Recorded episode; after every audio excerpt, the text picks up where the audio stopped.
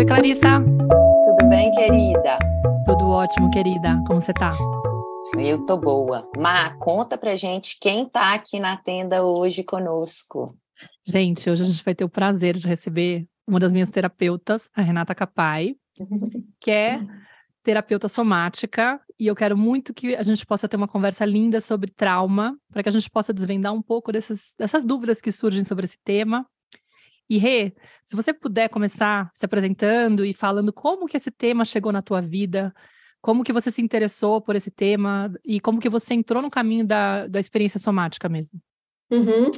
Primeiro, quero agradecer vocês pela honra de estar aqui compartilhando. Acho que a gente está aqui no mesmo movimento, né, de partilha, de ajudar as pessoas. Eu acho que quanto mais a gente compartilha conhecimento, informação, a gente pode ajudar o um mundo melhor e mais leve, né? E a minha, a minha vida, a minha jornada, ela começou, na verdade, dentro desse campo da terapia, a partir de uma necessidade interna. Eu sempre tive compulsão alimentar e ao longo da minha adolescência inteira, até os meus 30 anos, hoje eu tenho 44, eu fui lidando com é, a, a história da compulsão alimentar e eu achava que era simplesmente uma falta de controle né? Enfim, fui entrando, buscando, né? Fui fazendo terapia e fui trabalhando em mim. E eu cheguei num ponto onde eu fui entendendo que as emoções, elas moram no nosso corpo. Né? E não, não bastava eu entender que eu tinha compulsão, uh, que aquilo iria mudar algo internamente. Então, eu fui entendendo que quando as questões que impactavam o meu comportamento de compulsão alimentar estavam na instância das emoções, significava que eu precisava acessar as emoções para me tirar daquela desorganização e então ter um comportamento diferente. Ao longo desse tempo, aí me tornei terapeuta, fui descobrindo técnicas sozinha, assim, sozinha mesmo, de forma bem autodidata, entrei em contato com, com mindfulness, com a própria EFT, né, que é Emotional Freedom Technique, que trabalha no sistema límbico, no nosso, na nossa parte emocional, e, e fui realmente saindo desse lugar, trabalhava já com traumas, mas não declarava isso, porque trauma é trauma, não, não tenho trauma, né? Eu nem sabia como eu abordava isso lá atrás, 2014, mais ou menos. E ao longo do tempo eu fui entendendo que, mais uma vez, né, foi reforçando para mim que o próprio entendimento, a própria informação, quando ela está na instância emocional e traumática, ela não vai libertar não vai mudar as desorganizações que moram no corpo barra sistema nervoso, que é o nosso grande sistema relacional. Né? É, é, o sistema nervoso que faz com que a gente se relacione com a gente e se relacione com o mundo. Então, se eu não tenho estrutura, como eu sempre falo aqui, a Maíra já sabe, né? Coxo, coxo é estrutura, espaço suficiente para lidar com as coisas que me atravessam, que chegam para mim, eu não vou conseguir, com o pensamento, fazer essa mudança. Então, eu fui entendendo que eu precisava ir mais profundo, porque as técnicas que eu estava usando não eram suficientes, apesar de eu trabalhar já com o sistema nervoso, e fui chegando na experiência somática. E por que, que eu escolhi experiência somática? Existem várias formas, várias técnicas de trabalhar com traumas, mas a experiência somática, ela é gradual. E o que, que, é importante da gente entender? Quando a gente vai vivendo os traumas ao longo da vida, primeira coisa que a gente perde é presença. Corta, puf, o corpo ele é desconectado do corpo pra, é, da gente mesmo, né? Da gente como indivíduo para que a gente tolere a situação que é intolerável naquele momento por proteção, beleza, né? Isso é inteligente e adaptativo. Agora, a grande questão é que o que, que vai acontecendo, né? A gente vai perdendo essa presença ao longo de uma vida inteira.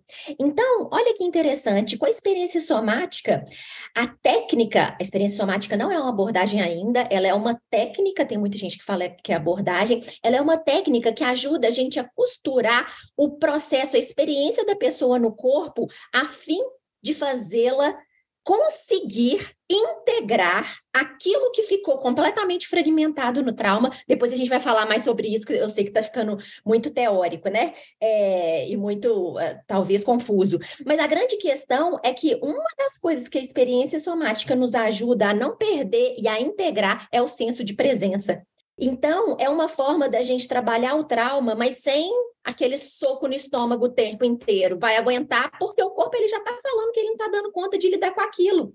Então, a experiência somática é uma técnica que ajuda a gente a passar pelos processos que não foram processados, a fim de não deixar uh, o corpo entrar em catarse, porque catarse é uma dissociação, então a gente só está retraumatizando dessa forma. Enfim, fui buscando isso justamente porque eu fui entendendo que tá, eu precisava de um, um, um processo tanto para mim quanto para os meus clientes, mais profundo, onde a gente saísse um pouco da cognição, da fala, do pensamento e pudesse estar mais na experiência, a fim de tirar aquela pessoa daquela desorganização. Sensacional, Rê. Obrigada por essa, hum. por essa explicação, assim, né, de como que você chegou nesse caminho da hum. experiência somática e já aprofundando um pouquinho em alguns conceitos que a gente quer elucidar, né, e trazer luz aqui ao longo da conversa. Mas eu queria começar né? Você trazendo de uma forma para além do que você já trouxe, assim, como que a gente vai configurar, conceituar, como que você conceitua o trauma, assim, né? O que que é o trauma? É o que você falou, ah, lá em 2014, quando eu comecei a trabalhar com isso, eu tinha até uma certa dificuldade em trazer isso, né? Eu sinto que hoje é um termo que se popularizou, né, a gente tem aí esse último documentário que foi lançado, não sei se ano passado, retrasado, pelo Gabor Maté, que foi um boom, assim, e realmente trouxe um olhar muito mais amplo para essa ciência do trauma. Então, eu queria que você falasse para a gente o que, que é o trauma, como que,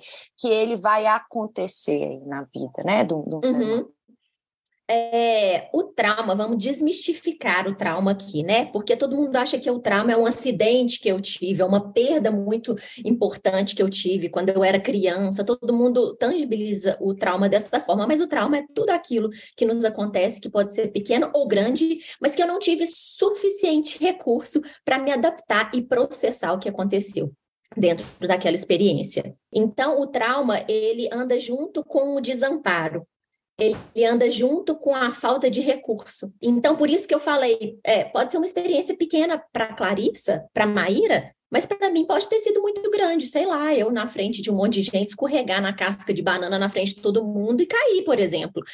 E a grande questão é que nesse momento, muitas vezes, eu posso não ter tido uh, recursos tempo suficiente para que eu pudesse me adaptar. E olha que interessante, né? Dentro desse contexto, como eu já falei, o trauma, a primeira coisa que a gente perde nesse momento que a gente vive, uh, que é muito intenso, né? É, a gente perde presença, né? Então, eles falam muito, Peter Levine fala muito isso, que o trauma é tudo aquilo que acontece rápido demais, intenso demais, e precoce demais. Precoce demais não apenas na idade, tá? Eu não estava preparada para receber esse assalto que eu acabei de viver, né? Eu não estava preparada para lidar com uma perda que eu tive que lidar. Então, tudo vai depender da, da nossa capacidade interna e resiliente do sistema nervoso de ir passando e atravessando por aquela experiência, né? Então, tem muita gente. Ontem mesmo atendi uma moça que ela perdeu o marido há dois meses. Ela falou assim: Eu não sei se eu traumatizei. Aí eu falei: Eu nem eu. O corpo ainda está se orientando, está ainda em fase de uma integração e de um processamento, né? É um luto, né, gente? O luto não é em um mês, dois meses, né? Dependendo da circunstância. Então, tudo que a gente não tem é, possibilidade de atravessar com presença, com tempo suficiente, com espaço suficiente, a gente pode sim se traumatizar. Agora, numa linguagem um pouco mais técnica e fisiológica, o trauma é justamente isso daqui que eu vou mostrar aqui para vocês. O sistema nervoso, o nosso corpo, né? A gente tem uma, uma experiência que tem um, um processo de ascendência, de ativação muito importante, né? E o trauma é quando eu não tenho a capacidade de descarregar o conteúdo biológico que eu vivi naquela experiência. Descarga autonômica tremores, arrotos, bocejos, espasmos, ondas de calor ou outras formas de descarga, como por exemplo, descargas musculares, né? Muitas vezes um caminhão veio, eu estava dirigindo, não tive condições de desviar o meu carro para lá. Então, o meu corpo teve instintivamente, teve a intenção de fazer esse movimento que foi interrompido. Então, as respostas que ficam interrompidas no corpo, que não são descarregadas, podem sim se tornar traumas. E, Rê, é muito interessante essa explicação, porque você fala disso da, da gente se desconectar do momento presente e não ter, digamos, capacidade para aguentar o que está acontecendo, né? E muito se fala também da, da, da coisa do de que não é o evento em si, você está acabando, está explicando que existe essa diferença. Às vezes, inclusive, você tem situações onde você cresce num lar e tem dois irmãos que vivem a mesma realidade, e, e às vezes um tem um impacto muito maior de algo que geraria um trauma, e o outro meio que leva a vida adiante sem estar tá impactado com aquilo. E, e fica até estranho de interpretar essa situação. Mas espera aí, os dois, por exemplo, os dois viveram o divórcio do pai. Para um foi um alívio, para o outro foi uma dor enorme, que foi uma coisa que pesou. Enfim, também sabemos que é, é, em relação a como educamos os filhos, não é pelo fato de estar no mesmo ambiente que são tratados igual. Mas enfim, não é o evento em si, né? E às vezes, inclusive no documentário, o Gabor Maté, ele, ele bate muito na tecla. É muito mais a sensação de estar sozinho na dor, de não ter um acompanhamento, alguém que te acompanhe, que testemunhe aquilo que você está vivendo e, de certa forma, que te ajude, talvez até nessa corregulação quando você é criança, né? Como que eu vou me autorregular e conseguir encontrar uma tranquilidade no, depois de um evento, sei lá, muito sério, muito, muito intenso. Mas o que fica é a questão do. Muita gente confunde uma experiência ruim com trauma, como se eu tivesse, como a Clarissa disse, né? Como se fosse um termo meio popular, assim, ai, eu tenho trauma dessa situação. Mas às vezes pode ser que não. Ou seja, o que ajuda a pessoa a identificar? De fato foi um trauma ou não? Por exemplo, recentemente, eu estava. É, eu ainda não tive essa sessão com você depois, depois desse evento. Então, aguarde que vai estar em alguma sessão futura. Vamos guardar. Vou abordar, mas já vou, já vou te dar uma palhinha aqui. Eu fiz uma microcirurgia no olho, né? Uma microcirurgia no olho recentemente por causa de um chantelasma que eu fui tirar. E era uma coisa assim, de ficar 15 minutos com um cara fazendo corte lá para tirar em dois pontos do olho, um, o olho direito, o olho esquerdo. Não foi tão agradável porque o, o, olho esquerdo não pegou a anestesia de pronto. Então ele teve que ter duas. Ele começou lá a fazer os cortes e eu falei, eu tô sentindo tudo. que divertido, mas tudo bem. Mas a questão é que quando ele me, me anestesiou, demorou mais tempo esperar o efeito da anestesia do que a cirurgia em si, que era muito rápida, né? E ele ficou me explicando. Eu acho que, de certa forma, eu até adiei um tempo para porque eu estava meio com medo da. Ai, não, não tava afim de viver o processo. Mas quando ele me anestesiou, ele falou: agora você vai ter que esperar um pouquinho. Ele saiu da sala. Quando eu me vi naquela situação, deitada na, na maca, né? Olhando para aquelas luzes e tal, eu diretamente conectei com a experiência da minha filha de ter passado por cinco cirurgias até os seis anos de vida. E eu me emocionei muito na hora. Veio uma, subiu uma coisa que eu comecei a chorar. E eu falei, nossa, que curioso, porque por um lado tinha a questão do foi muito difícil acompanhar ela nesses cinco eventos cirúrgicos, né? E me preparar para estar tá lá para ela, para evitar que ela vivesse um trauma. Nem sei dizer ainda quais são as sequelas que ela tem em relação a isso, porque é difícil saber, né? Tipo, eu fiz muito, tive muito cuidado, mas de certa forma eu não consegui evitar várias coisas que, que o próprio Peter Levine sugeria, né? De estar presente na hora que ela despertasse. Várias coisas eu não consegui garantir para ela, que eu sei que amenizariam a possibilidade de ela ter um trauma em relação àquilo. Mas a questão é que na hora eu percebi que eu também tinha aí uma, uma questão que, que, que eu acessei na hora. Falei, nossa, é muito difícil entrar em contato com isso, porque não era só ela, era eu tendo que estar tá lá sustentando ela, eh, sendo essa pessoa para trazer a tranquilidade para ela e estando, estando também me sentindo super vulnerável, desamparada, fora do meu país, sem a minha família por perto, até em contexto de Covid, sem poder receber visita no hospital, enfim, já separada do Alfonso nas duas últimas cirurgias, então não tendo mais a possibilidade de ter a pessoa que, no meu critério, era ideal para estar do meu lado, né? Já não tinha tanta proximidade com ele, não era, sei lá. Enfim, veio uma emoção muito forte, mas eu não sabia dizer se, tipo, chegava a ser configurado como trauma ou só uma experiência ruim, entendeu? O ponto é, como que a gente sabe se realmente foi traumático ou se foi só uma experiência ruim? Dá para ter sinais disso? Com certeza. Quando você lembra sobre isso, o que, que seu corpo te fala? Ele fica tudo bem? Tem ativações. Na verdade, quando a gente vai vivendo trauma, a gente tem vários aspectos da experiência que ficam fragmentados, como eu falei, né? O afeto, né? Uma pessoa que perde um filho depois de seis meses e fala assim: Ah, eu perdi meu filho, mas tá tudo bem ela está congelada, né? É, tem uma fragmentação ali de afeto, coitado, não é porque ela é insensível, não, é porque ela está completamente congelada ali, sem condições de fazer contato com aquilo. Ou então, quando eu vou falar de alguma coisa que já aconteceu, e como que meu corpo fica? Ele fica num lugar de ativação e depois que eu paro de falar, eu volto para um lugar de segurança? Entende? Como que aquilo me afeta nesse momento, tanto emocionalmente quanto fisicamente? Me vem um aperto no peito, me dá vontade de chorar de novo, olha o corpo querendo falar para descarregar, né? Uma ativação, ela tá querendo ser descarregada. Então, qual que é possibilidade de segurança que eu tenho, o corpo não descarrega enquanto ele não está seguro, para que eu possa oferecer essa possibilidade do meu corpo sair desse lugar que ele está lá preso muitas vezes. E Talvez não é a experiência inteira que você é, ficou presa, por exemplo, né? A gente não sabe. Você vai saber ao longo do tempo, na medida que você vai vendo aquilo e vai, nossa, aquilo ali ah, não, eu vou, nossa, não, não me fez bem.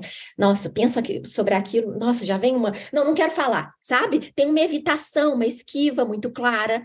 Então, claro que não é tão literal assim, né? Mas, por exemplo, quando você fala da sua filha, né, sobre as experiências, ah, não sei o que, que ela. Você vai ainda perceber ao longo do, do, do processo dela, né? O que que ela vai muitas vezes padronizando nos comportamentos, né? Todas as vezes que chega no hospital, ela tem um comportamento, então oferece recurso para ela e aí ofereceria recurso para você enquanto você estava lá. Ai, meu Deus do céu, me deu vontade de chorar. Faz contato com a experiência no corpo. É isso que a experiência somática ela nos ajuda a fazer o contato com o corpo para que a gente tolere os desconfortos sem dissociar. Porque se a gente dissocia, a gente está no mesmo lugar de reatuação do trauma. E o que a experiência somática, não só a experiência somática, mas todas as outras também, ajuda é justamente a como é que fico nessa experiência desse resíduo dessa experiência passada que está aqui comigo hoje. Porque a gente não pode mudar o passado, mas a gente pode mudar o resíduo fisiológico do que aconteceu lá atrás hoje,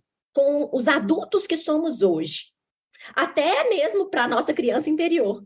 Quais são os recursos de adulto que somos, né? A consciência, o recurso mesmo. Qual que é a linguagem do sistema nervoso, gente? É sensação.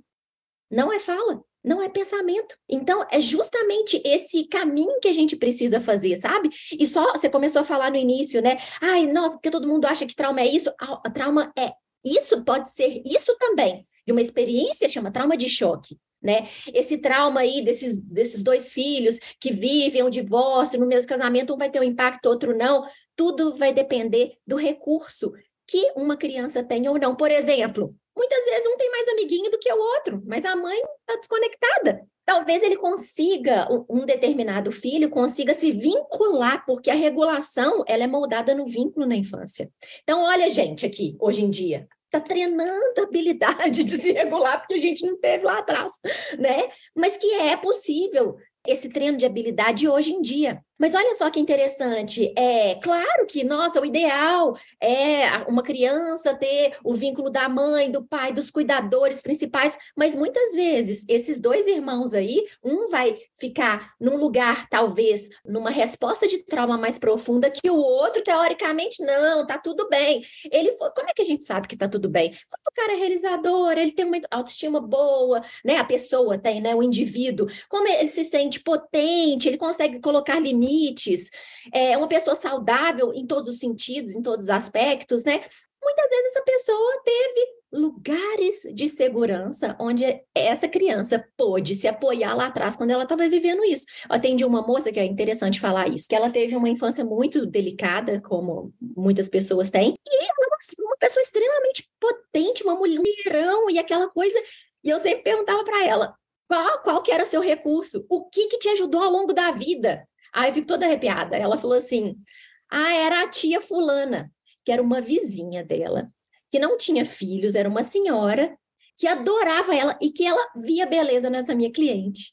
Então, todas as vezes que ela passava por qualquer situação desafiadora, ela corria para a casa da fulana, que a fulana falava: que bolo que a gente vai fazer hoje? Você vai me ajudar porque você consegue. Vem cá, eu adoro quando você me ajuda. Ela integrava, ela trazia vínculo para essa, essa criança. Que na fisiologia dela, do mesmo jeito que ela não teve o vínculo da mãe, do pai, que ela tá aí capengando para lidar com essas respostas de trauma no comportamento hoje dela, ela também teve, tem uma parte dela que, que realiza, que é buscadora, como a gente aqui, e é a tia fulana de tal lá, vizinha que trouxe recurso. Então, assim, a gente não pode, não tem como ser tão literal assim, né, Maíra? Ah, é isso, ah, é aquilo, mas a gente vai trazendo um pouco de borda para essa experiência, para ter noções de quanto aquela pessoa foi impactada por aquela experiência ou não. Mas é ao longo do tempo, é um processo. Sim, o Rei, eu queria voltar um pouquinho atrás em algo que você trouxe.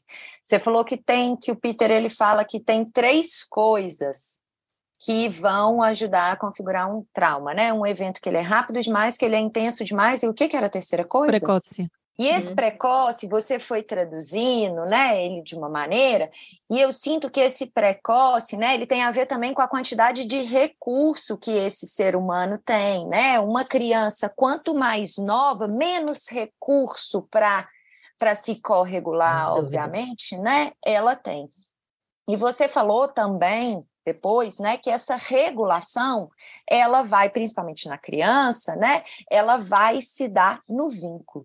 Então, eu queria que você falasse sobre isso, assim, sobre essa experiência, sobre a importância dessa relação com esse adulto, com essa pessoa que cumpre a função materna, com essa experiência, com esses vínculos primários que essa criança vai estabelecer na possibilidade de ir criando esses recursos, assim, sabe? Então, eu queria que você falasse sobre isso. Como que esse vínculo para esse bebê, ele vai, ele é potencializador, ele é organizador e ele vai trazendo recursos para esse ser humano. Sem dúvida. Uma coisa muito importante que eu queria dizer é que o trauma pode ser configurado quando eu vivo uma experiência intensa demais, precoce demais, rápida demais. Mas a grande questão é não é vivendo sobre isso que eu vou me tornar uma pessoa traumatizada. Se eu tenho recurso suficiente, eu saio das respostas de trauma, porque trauma a gente vai vivendo diariamente, você, eu, mas a gente vai saindo dessas respostas, né? De acordo com os nossos recursos. O que, que é recurso, gente? Recurso é alguma referência de segurança para o sistema nervoso. Aí eu vou falar do vínculo. Olha só, o sistema nervoso de uma criança, né, de um bebê que já nasce ali com 30% da sua capacidade, coitado, né? Quase não tem recurso nenhum. Só tem lá o aparelho fonador, vocalizador para gritar e pedir ajuda, pedir comida, né? Falar dos desconfortos, pedir atenção, pedir o que ele precisa. E olha só que interessante. A segurança é uma forma que o corpo consegue sair de um estado de ativação e voltar para o lugar basal. Então, a regulação é isso como que eu vou atravessando os processos intensos que eu estou vivendo? É igual aquelas mulheres modernas, né? Eu estou dando conta. Depois tem um burnout daqui a três anos, mas lógico, não deu conta. A verdade é essa. Não deu conta, só segurei. Né? Então, a grande questão aqui é que, na história do sistema nervoso de uma criança que é muito precoce, ele, naquele momento em desenvolvimento, por isso que o trauma de vínculo é o trauma desenvolvimental, na fase de desenvolvimento, ele fala muito do sistema nervoso de uma criança que é especializado em vínculo, porque o vínculo significa segurança para aquela criança. E não existe um sistema nervoso que vai se desenvolvendo é de forma resiliente, potente, resistente, sem o vínculo que é uma referência de segurança. Que, na verdade, assim, a criança, quando ela é um bebê, ela tá ali, na, os dois ali, a mãe, né, e a criança, estão numa placenta ainda né? Aquela história. Criança se corregula, nós todos, né? Como mamíferos, mas principalmente a criança, porque não tem o sistema nervoso ainda completo, ela vai depender de um sistema nervoso de um adulto, principalmente de uma mãe, que consiga vincular. E como é que ela, essa mãe consegue vincular? Quando essa mãe está organizada internamente. Não adianta uma mãe com o coração, tu, tu, tu, mamãe tá aqui. não, com o celular na mão, não adianta. mamãe tá aqui, a criança fica agitada, não tô entendendo, eu já tô aqui com meu filho mil vezes. Gente, mas é claro! o sistema nervoso que vai ressoar no sistema nervoso da criança. Então, como o sistema nervoso de uma criança é especializado no vínculo, ele vai buscar uma resposta de vínculo o tempo inteiro. Tanto é que é tão interessante falar isso, né? Tem gente que fala assim comigo, Renata, mas olha só, meu marido é um cara extremamente violento com meu filho e não sei o que, eu não consigo separar, tá naquela coisa e tal. Meu filho fica querendo vincular com ele, meu, eu, o pai bate no filho, aquela coisa toda. Gente, a criança ela tá buscando vínculo, ela não consegue, mesmo em terreno tóxicos, como o sistema nervoso de uma criança. Ela tá querendo se vincular a qualquer custo. Ela vai inclusive uh, se submeter a violência e, e se adaptar, se adaptassem, né? Se acomodar dentro daquela desorganização para ter, às vezes, muitas vezes, a presença do pai, mesmo que em momentos ele é imprevisível, violento, ausente, mas em lapsos, lapsos de segundo, ele tá ali olhando para aquela criança, aquela criança tem um pouquinho daquela nutrição, porque ela precisa daquilo ali para se desenvolver a qualquer custo. O, o, vínculo é a segurança. E pra gente hoje, né, Clarissa? Hoje, as mães, que eu atendo, né? Eu trabalho com as crianças dentro dos, dos adultos, né?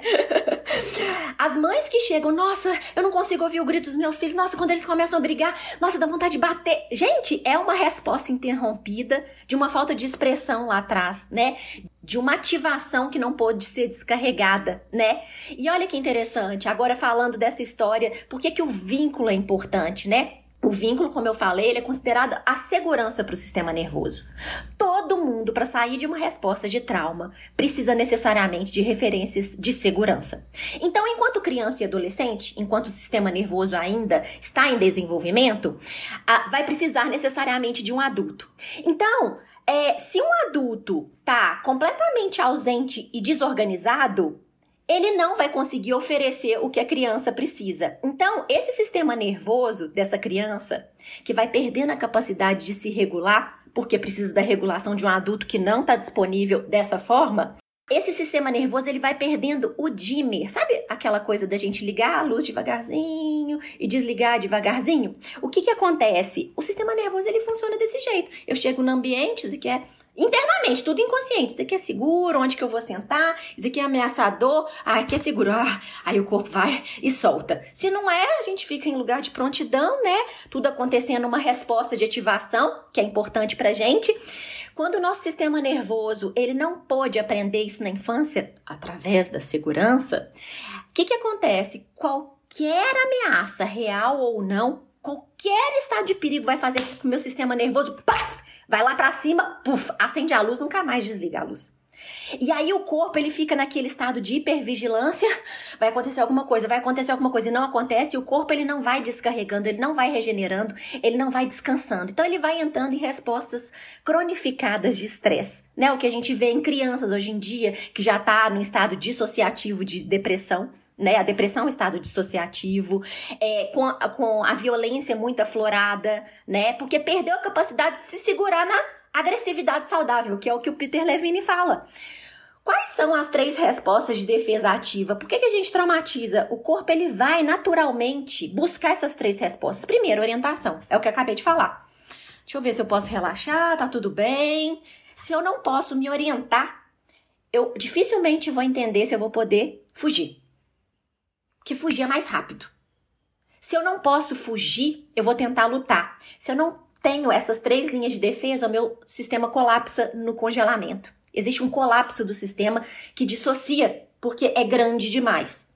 Então, a grande questão é que se tem uma mãe cuidadora que consegue acolher, entender as necessidades do meu filho em qualquer circunstância, não apenas naquele momento que meu filho viveu algo grande, intenso demais, a criança, olha que interessante, né? É, a criança, ela vai para esse lugar de segurança e a gente consegue sentir até no destensionamento dos músculos dela. Isso é tão importante, gente, porque o corpo chega primeiro. O esquema corporal, ele tá lá no tronco cerebral, que é a parte que se traumatiza antes da gente ter pensamento, emoção, entende? Então, quando a gente pode oferecer sintonia, uh, organização através do calor do vínculo, sabe? Estando presente. Por isso que não existe uma mãe cuidar bem de um filho sem recuperar a possibilidade de presença. E não adianta falar com essa mulher. Você tem que estar presente. O corpo dela está num lugar traumatizado.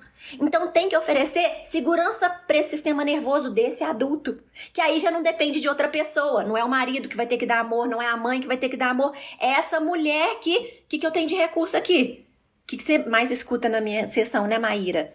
Sente seus apoios, eu tô aqui com você, observa de onde que o choro vem, para ficar no conteúdo biológico dessa experiência e oferecer contenção para que você possa atravessar essa situação.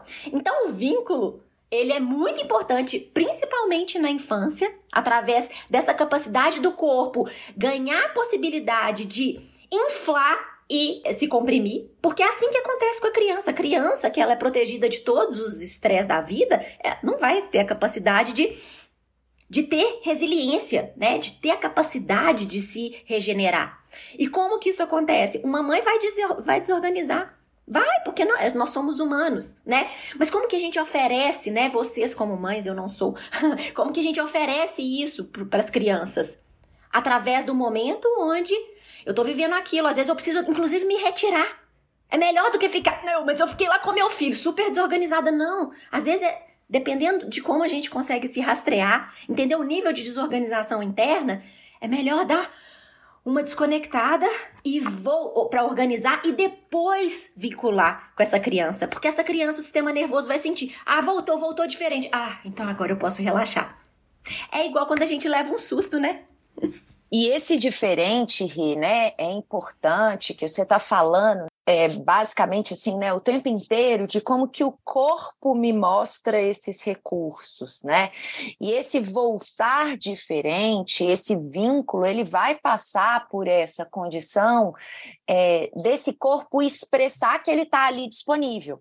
Né, fazendo um contato visual, com um tom de voz suave, né? A hora que você falou o exemplo da mãe que está lá assim com o coração acelerado, né? Num estado de hipervigilância e de tensão e tá, ah, não, pode ficar calmo, filho, fica calmo.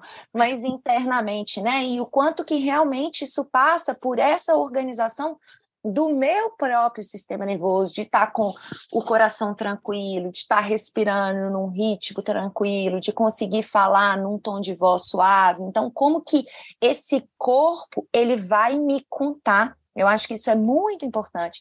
Sobre como que esse encontro com o meu filho diariamente ali, momento a momento, diante de comportamentos desafiadores, o que está acontecendo comigo mesma né? O quanto que eu desorganizo e que eu saio desse estado de que eu estou aqui disponível, fazendo contato visual, e eu não consigo, às vezes, nem olhar para a criança, ou se eu olho, isso dispara o meu coração, o meu tom de voz, ele está agressivo.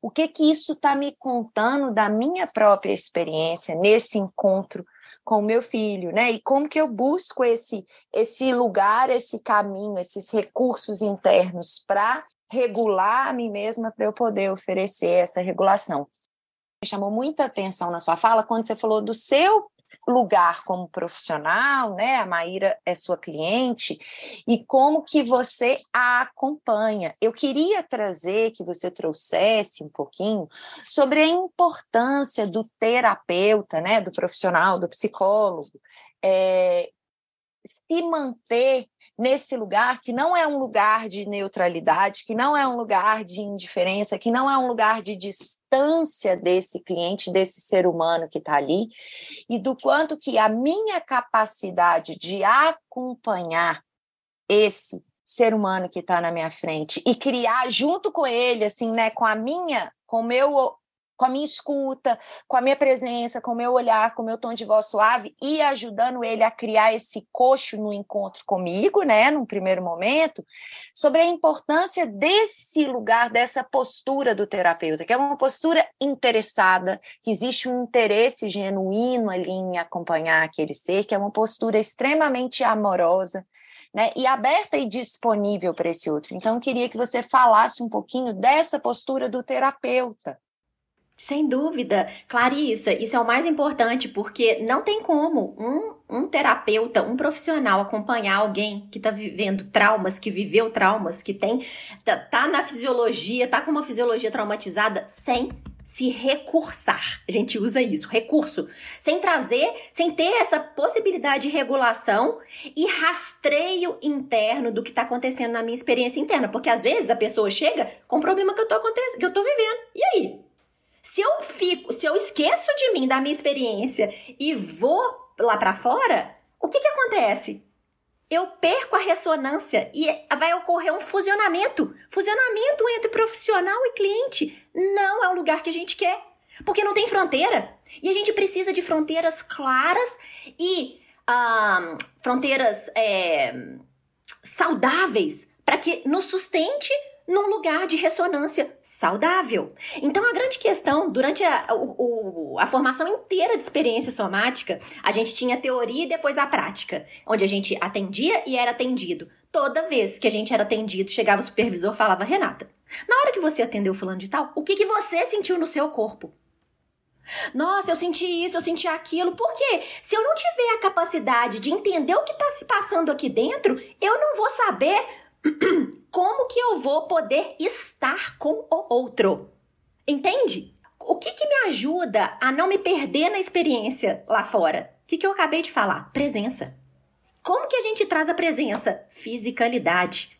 Então, quando as pessoas chegam e, e trazem coisas que me desafiam, primeira coisa, Renata, cadê seus recursos? Onde que você tá? Solta a mandíbula, busca apoio, meu apoio é essa cadeira aqui, onde eu. Não, deixa eu sentir o apoio da minha cadeira. Eu tô aqui, meus pés estão no chão. Começar a acordar as partes que começam a se ausentar, meu pé começa a ficar frio demais. Então, como eu atendo online, eu já começo a colocar minha, meu pé no meu colo e começo a massagear. Acorda aí. Vamos aqui. Enquanto eu posso recuperar a minha capacidade de estar em mim para estar tá com outro. Então, dificilmente uma pessoa que não se trabalha vai conseguir ficar num processo é, saudável com o outro. Então vai atender uma, duas pessoas por dia, vai ficar exausto, o que não é legal também, né? É, a gente precisa encontrar esse lugar de, de acompanhar o outro, mas dentro de um de um limiar ali, né? Onde a gente pode ir um pouquinho e volta, né? E como eu acabei de falar, vira uma placenta, né? É a ressonância. Nós, por sermos mamíferos, a gente se regula e se desregula no bando, eh, no contato. Então não tem como. Se eu tô aqui extremamente é, desorganizada internamente, essa desorganização vai chegar no meu cliente. E como que eu seguro essa desorganização que geralmente chega com o cliente, né? Estando em mim. O que, que me ajuda? O que, que eu tenho de recurso? Como que eu posso estar presente? Como que eu posso não receber de uma forma que entre e vá passear por mim. Entende? Entra, vai me afetar, mas tô aqui no lugar de interesse, que é através da presença da fisicalidade e recurso. Uau. É muito louco porque parece até é, incoerente uma coisa com a outra. Assim, eu tenho que estar profundamente em mim para estar com o outro, né?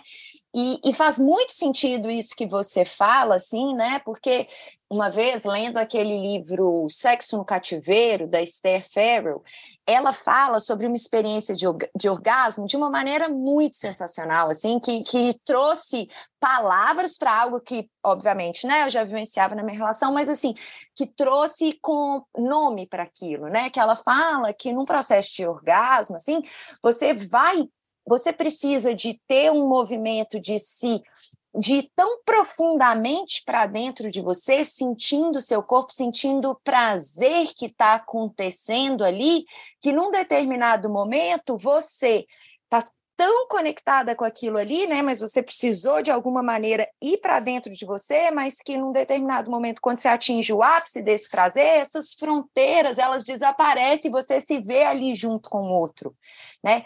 Então isso que você está falando, de alguma maneira, conversa com, né? Quis trazer essa outra forma aqui, porque é isso. Eu preciso de estar tão profundamente no meu corpo aqui sustentando, percebendo o que me acontece nesse encontro com o outro, mas ao mesmo tempo tempo é estando aqui de forma silenciosa, acompanhando o que está me acontecendo, eu tô também com esse outro.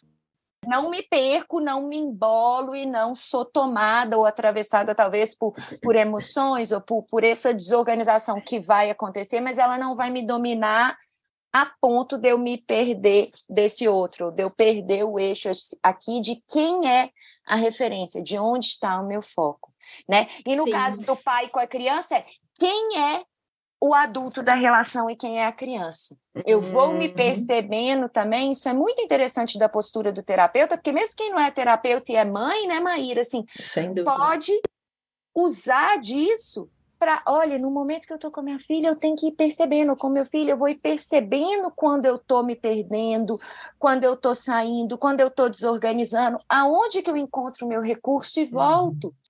Exatamente. E é muito interessante, como eu falei, o esquema corporal ele chega primeiro, né? É, é porque é instinto. Se o meu corpo ele tá sentindo uma ameaça que eu não ainda entendi cognitivamente, o meu corpo ele tá ali ah, pressionando as vísceras, segurando os músculos, né? E olha que interessante, se eu não tenho capacidade de entender o que, que é uma organização de meu corpo, a Maíra também já me escutou. Toda vez, final de sessão, que eu falo, ah, como é que você tá? Você tá bem? Como é que você sabe que você tá bem?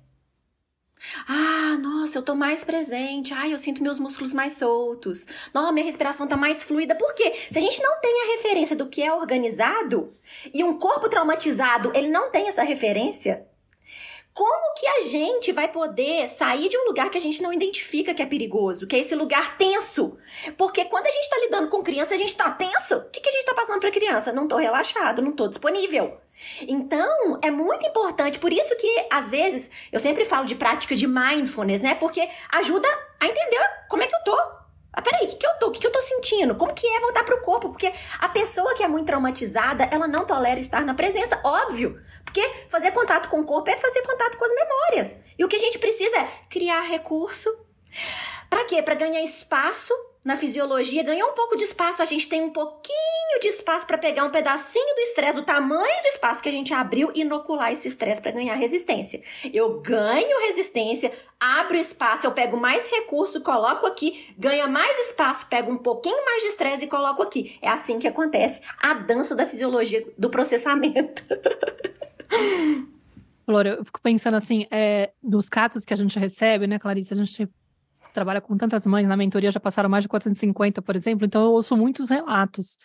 E tem uma dor que é muito constante nas mães, que é essa do não consigo vincular com meu filho, não consigo ficar presente, eu não consigo brincar com a criança, não consigo me sentir à vontade quando eu tô com ela. Parece que tem aquela sensação de prefiro que assoie o apito da máquina de lavar louça para eu poder tirar a louça de dentro do que ficar aqui com a criança que parece uma tortura, que é aflição.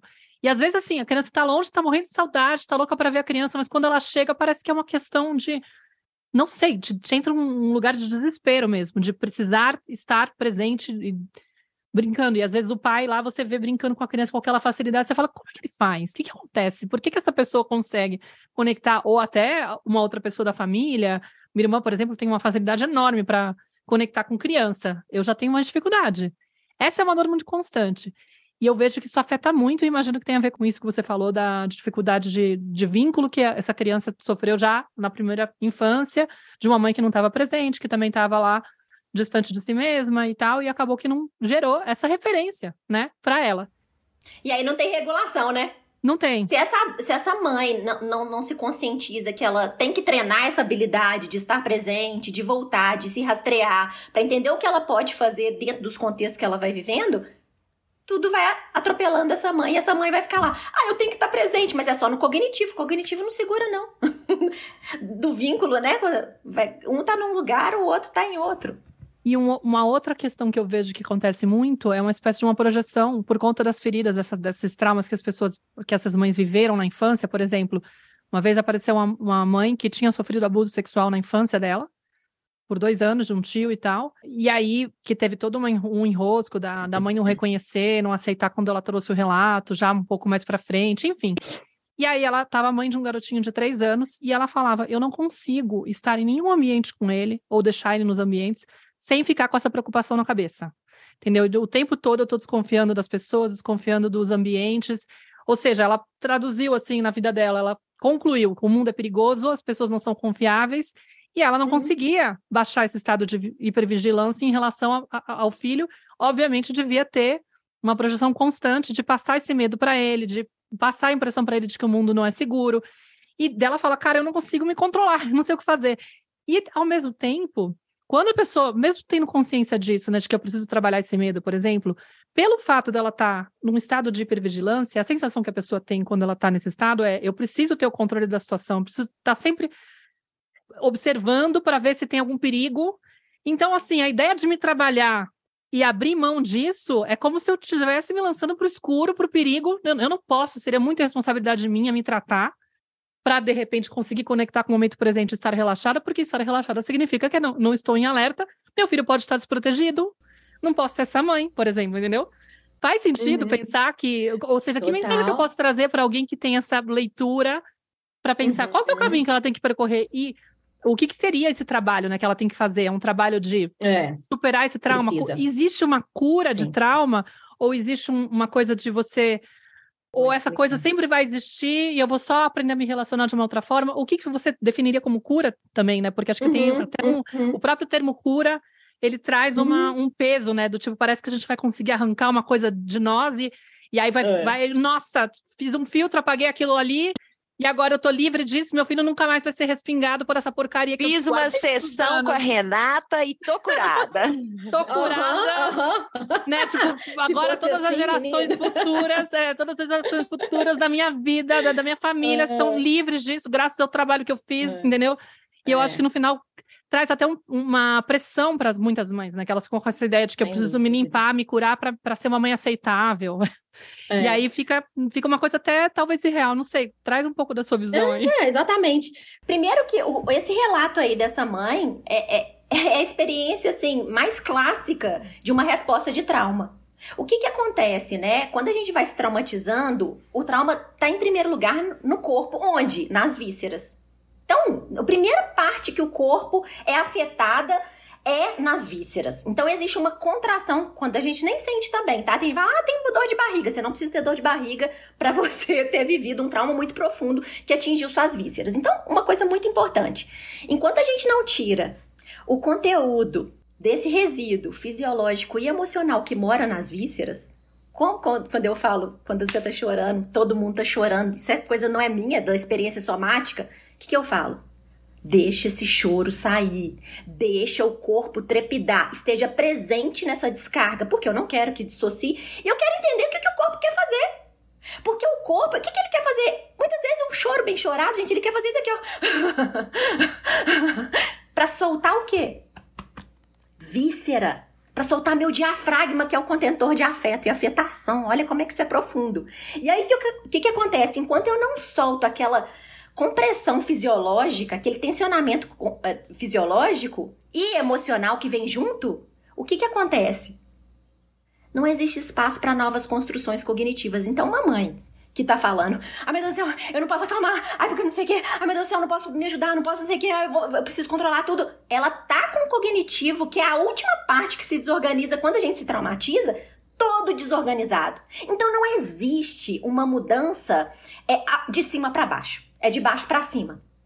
Então, essa mãe, ela é uma indicação de fazer um processo onde vai trabalhar sistema nervoso em qualquer tipo de terapia que trabalhe com sistema nervoso, não só a experiência somática. Por quê? Porque o sistema nervoso dela tá totalmente num lugar que ela precisa. Aí eu vou trazer a palavra, não é a cura. Renegociar o trauma. O que, que é essa renegociação?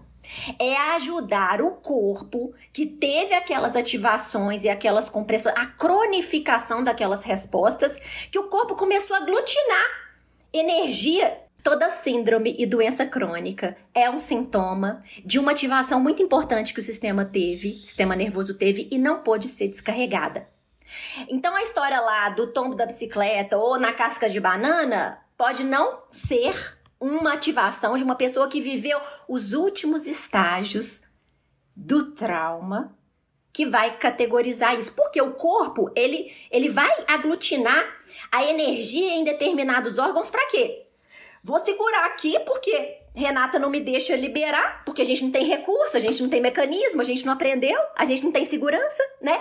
E o corpo fala assim: ah, aglutina aqui na garganta dela e deixa o resto funcionar. Aglutina aqui na lombar, aglutina aqui nas vísceras, minha barriga, no, no pulmão, nas costas, enfim, para que o corpo possa dar conta de continuar vivendo. Então, uma pessoa que tá lá nesse lugar de hipervigilância, que também é um sintoma muito importante de um sistema nervoso que está completamente sem recurso, sem segurança. Olha que interessante. Ah, eu não posso trabalhar porque eu não posso, senão eu vou relaxar. Não é relaxar, não. É encontrar uma outra forma mais inteligente, mais estratégica e mais adulta, mais madura para lidar com essa situação. E não basta entender Basta, basta não, né? É preciso trabalhar o sistema nervoso a fim de oferecer recurso, para ganhar um pouco de espaço para que essa pessoa, essa hipervigilância, tá mostrando que o corpo tá tão ativado, mas tão ativado, tá aqui em cima. Porque às vezes a pessoa no trauma, ela para aqui embaixo, ela não sobe. São aquelas pessoas hipotônicas. Estão nos últimos estágios do trauma, que eu falo assim: o que, que você tá sentindo? A pessoa nem olha pra câmera. Me conta dos seus filhos. A pessoa não. Ela tá muito no estado muito congelado. Qual que é o trabalho com essa pessoa? com todas, mas principalmente com essas pessoas. Segurança. Inocular no corpo dessa pessoa segurança.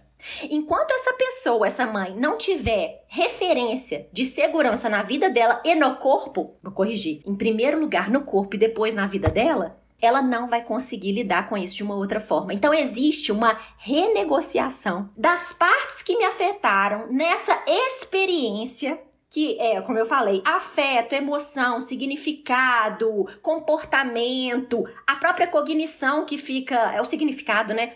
Não, tudo é perigoso. Ah, eu fui traído, minha, meu pai traiu minha mãe. Não, todo homem vai trair. Isso daí é uma resposta de uma desorganização que o meu corpo ficou, é, viveu e não pôde processar. O corpo só processa na segurança. Olha como é que o vínculo é importante, meu Deus do céu. Aí tem gente que fala assim comigo: Nossa, porque meu filho teve um problema na escola, eu tô com medo dele traumatizar. Gente, mas você tá oferecendo todos os recursos para ele. Ele não vai traumatizar. Pode ficar tranquila, porque você tá conseguindo vincular. E você fez o que, o que pode. Talvez ele tenha alguns resíduos ali ao longo do tempo que você vai percebendo como adulta e por você tá conseguindo sintonizar. E sintonizar com as necessidades dele, oferecer recurso, oferecer atenção, coxo, presença, relaxamento, ajudar esse filho a regular para cima ou regular para baixo, né? Então, quando você fala, né, Clarissa, da história da vocalização, da voz calma, a gente está falando das nossas terminações do vago ventral, que é o nosso ramo do sistema nervoso, que é especializado no vínculo, que está na face. Então, não adianta uma terapeuta também, uma mãe, ficar, meu filho, eu tô aqui. Tem que é, sim, eu tô aqui. Nossa, é mesmo? A prosódia, né? Esse, essa coisa da voz ficar. Ah, se eu ficar só assim falando com vocês, ninguém vai prestar atenção em nada. Mas eu falo assim, e eu sou assim, eu tenho mais energia, e eu vou. Isso daí ajuda a trazer a pessoa para esse estado de vínculo. Então essa mãe tá precisando claramente de uma terapia, coitada, para inocular recurso, né? Trazer recurso para que ela possa sair desse lugar cronificado dessa hipervigilância. Uhum. Com certeza. E é muito bonito isso, né, Rê? Acho que quando você, você teve assim um insight, você mesmo falando, nossa, olha a importância do vínculo aí de novo aqui agora na sua fala, né? E realmente quando a gente vai te escutando, né, e a gente vai conversando aqui, fica muito claro, né, realmente esse lugar no qual a gente precisa de mergulhar aí dentro da nossa própria história, entrar em contato aí com esse corpo, recuperando esses recursos para a gente poder acompanhar um outro ser. Né, na, na, no nível de presença, de disponibilidade que esse ser ele necessita.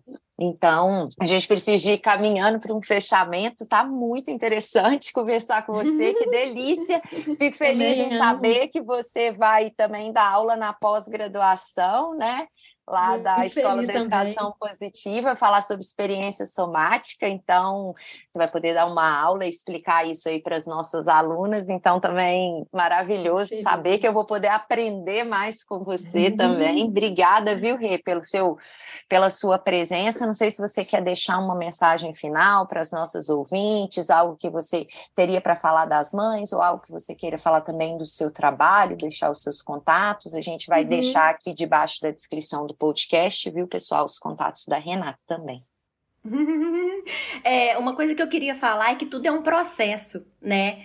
É, porque todo mundo acha que vai fazer duas sessões, uma sessão não só comigo, mas qual, qualquer processo terapêutico que vai lidar com suas dores, pelo enfrentamento da maternidade, falando para as mães principalmente. E tudo é um processo que demanda tempo e espaço que o corpo não teve lá quando ele foi vivendo tudo aquilo que foi limitado demais. Então, eu peço para que todo mundo que busque ajuda uh, esteja um pouco mais tolerante para o seu próprio processo. Essa disponibilidade, porque senão não existe processo algum e a pessoa não vai sair do lugar. É maravilhoso. Flor, eu estou muito feliz de tido você aqui na Tenda Materna, que é um lugar tão, tão acolhedor e, né, que a gente criou, né, Clarissa, para poder receber pessoas muito especiais. E foi gostoso te ouvir. Sempre que eu tenho sessão com você, no final eu acabo me impressionando porque para além do processo terapêutico que eu vivo, que eu entendo que eu tô crescendo, criando esse coxo aí, eu também aprendo muito. Nossa uhum. senhora, parece uma aula, cada, cada sessão é uma aula, da forma como você explica e tal. E aí, de repente, me deu um clique. Eu falei, cara, eu preciso trazer a Renata pro, oh para o público. Conta pessoas... comigo sempre. É, Conta comigo. Eu amo fazer isso daqui. É... Me sinto muito honrada.